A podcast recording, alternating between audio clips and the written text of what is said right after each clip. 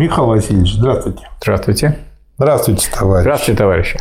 Михаил Васильевич, правда, что полная фраза Ленина звучит так. Учиться, учиться и еще раз учиться марксизму.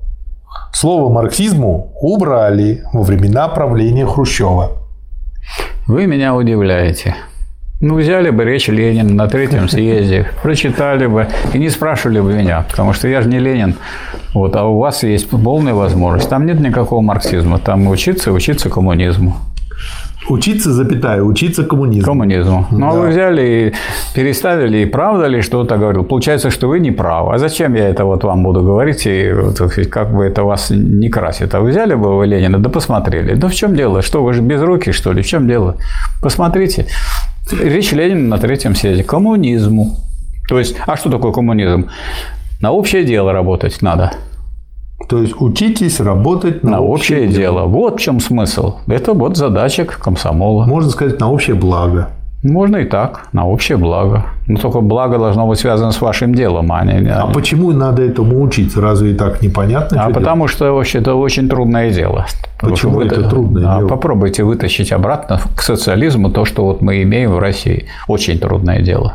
То есть это трудно, потому что можно идеализировать и поэтому много глупостей совершить, потратить кучу усилий совсем на то, что не принесет. Да, или, или не, не быть подготовленным в такой степени, да. чтобы получить успех. А то мы пошли в атаку, нам надавали так сказать, и мы ушли. И мы ушли из атаки в больницу. Да. Ну, ну вот в этом смысле ну, в данном случае мы же прививаем к чему? Давайте основы ленинизма изучим. Э, на них будем строить свое основанное. То есть не будем просто начетчиками, которые будем повторять за Лениным, а которые, основываясь на учении Ленина, решать сегодняшние задачи по-ленински. Это разве плохо? Вот это хорошо будет. И то есть, когда Ленин это говорил учиться, он имел в виду осваивать теорию.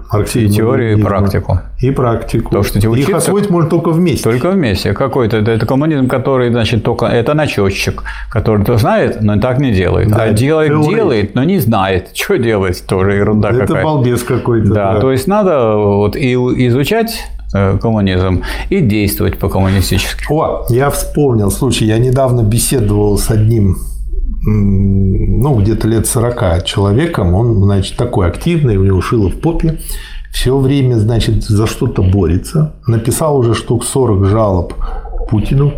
Mm. Вот, одна даже как-то сработала. А, и я ему говорю, ну вот вы боретесь, он говорит, да. Я говорю, ну а чем вам не изучить теорию борьбы? Он говорит, ну я от практики иду. По-моему, вот надо идти от практики, от реальной жизни, а не от теории. Я ему говорю, а мой автобус уже подъезжал, мне надо было садиться. Я говорю, дадите мне 5 секунд, я вам объясню, почему с теории все-таки лучше начать. Ну, начать только. Он говорит, давайте. Я говорю, вот когда вас не было, русский язык существовал? Он говорит, да. Я говорю, когда вы родились, вы начали осваивать теорию, русский язык? Он говорит, да. А почему вы начали ее осваивать, а не придумали свой? Вот он задумался. А почему вы идете да. от практики, а не идете к практике? Еще бы я задал вопрос. Да, от практики. А он от практики ушел? Вот смотрите, язык-то ловит. Язык он а Человек не видит свою ошибку. Он не знает, он говорит ей обо всем. То есть он игнорирует практику, идет от практики. Ну, да, здорово. Спасибо, Михаил Васильевич. Да, пожалуйста. Спасибо, товарищ.